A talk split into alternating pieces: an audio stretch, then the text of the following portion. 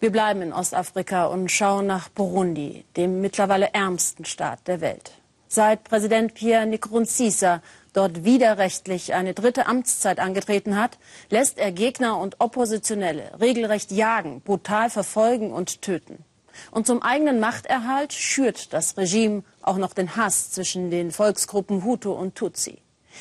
Die alltägliche Gewalt macht viele Bürger zu Flüchtlingen. Bereits über 200.000 Menschen sind schon vor dem Horror in Burundi geflohen. Erst einmal in die angrenzenden Länder Tansania, Ruanda und Uganda. Ein UN-Bericht vom Freitag spricht von Massengräbern und Massenvergewaltigungen, auch durch Polizeikräfte. Unsere Korrespondentin Shafak Larai hat ihren Bericht unter sehr schwierigen Umständen gedreht. Mein Schatz, mein Engel, du bist am Leben. Das ist jetzt alles, was zählt. Christiane will ihrem Sohn wieder Lebensmut geben, sagt sie. Patrice wäre fast zu Tode gefoltert worden. Jetzt kann er weder schlafen noch richtig essen. So traumatisiert ist er. Es war morgens um sechs. Ich war gerade auf dem Weg zur Kirche, als die Polizei kam und mich mitgenommen hat. Sie haben mich zum Geheimdienstgebäude gebracht und gesagt, ich solle zugeben, dass ich an den Demonstrationen teilgenommen habe. Sie haben meine Brille zerbrochen und mir ins Gesicht geschlagen. Sie haben mich nackt auf die Erde geworfen, gefesselt und sie haben mich getreten. Wenn ich geschrien habe, haben sie mir einen Stein oder ein Tuch in den Mund gestopft.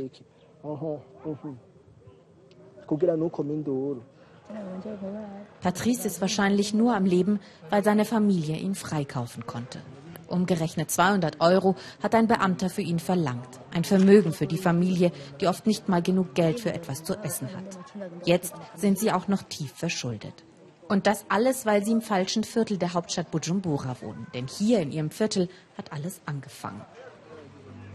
Im April letzten Jahres. Hunderte Menschen gehen auf die Straße und demonstrieren friedlich. Gegen eine korrupte Regierung, gegen den Präsidenten.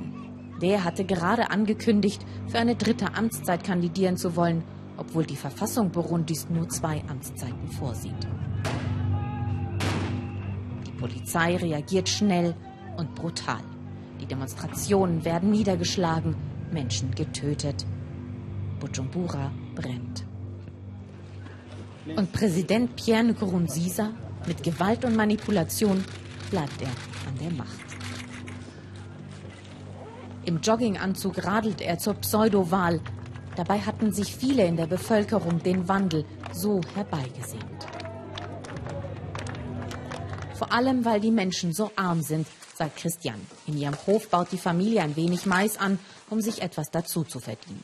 Der Vater arbeitet als Gärtner für 30 Euro im Monat. Ein Standardlohn in Burundi, das reicht aber hinten und vorne nicht.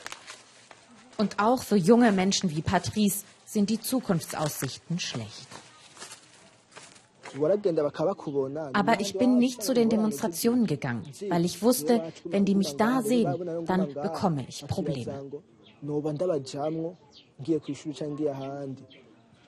Die Probleme hat er trotzdem bekommen, so wie hunderte andere. In den Vierteln, in denen damals demonstriert wurde, sucht die Polizei jetzt ständig nach sogenannten Verrätern und nach Waffen als Rache dafür, dass auch Polizisten getötet wurden. Jetzt wird aufgeräumt. Und auch im Zentrum der Hauptstadt Bujumbura überall schwer bewaffnete Polizisten. Der Alltag ist nur oberflächlich, nichts ist mehr normal. Und unter den Sicherheitskräften seien auch Killermilizen, getarnt in Uniform, erzählen uns die Menschen unter vorgehaltener Hand. Nur wenige trauen sich, mit uns zu reden.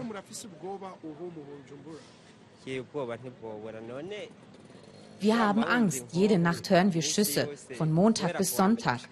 Aber Sie sind ja jetzt selber hier. Bitte machen Sie die Augen auf und berichten Sie über unsere Wirklichkeit.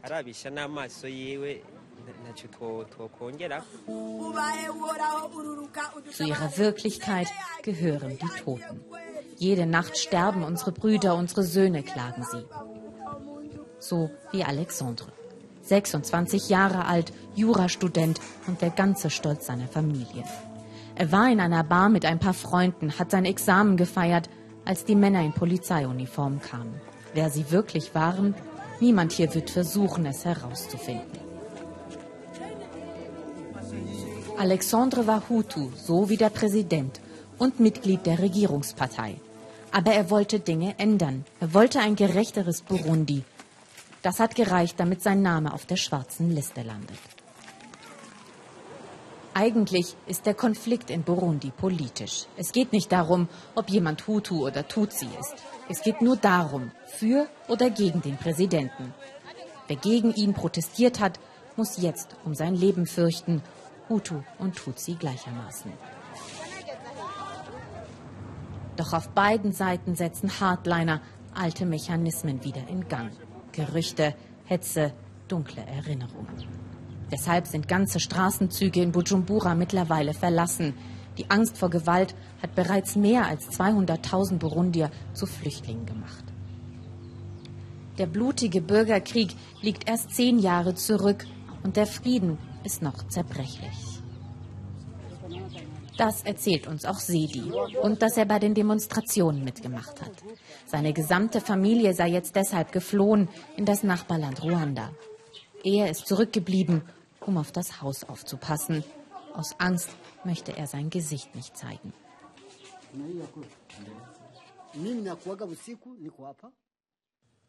Ich komme eigentlich nur zum Schlafen hierher und selbst das ist gefährlich. Wenn die Polizei mich sehen würde, würden sie mich erschießen. Aber es geht hier nicht um Ethnien, Hutu, Tutsi, wir sind vereint. Es geht nur um Präsident Nkurunziza. Er und seine Clique sind Diebe. Sie bereichern sich und wir haben nichts. Keine Jobs, nichts zu essen, kein Geld. Und keiner, der ihnen hilft. Christian und ihr Sohn Patrice finden im Moment nur Trost in der Kirche, sagen sie.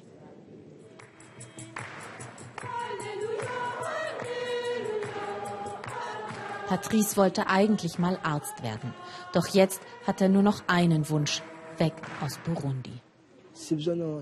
Ich wünsche mir, Flüchtling zu werden. Jeder hier hat Angst zu sterben. Und was würdest du dir an meiner Stelle wünschen? Wenn du den Tod kommen siehst und du nur nicht weißt, wann es passieren wird.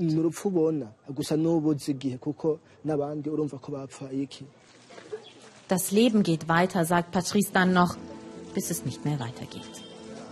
Burundi droht in einer Welle der Gewalt zu versinken und kaum etwas davon dringt nach außen. Und wenn doch etwas nach außen dringt, so wie heute, ist zu befürchten, dass auch nicht viel passiert. Die Welt scheint derzeit mit Kriegen und Krisen bereits überfordert zu sein.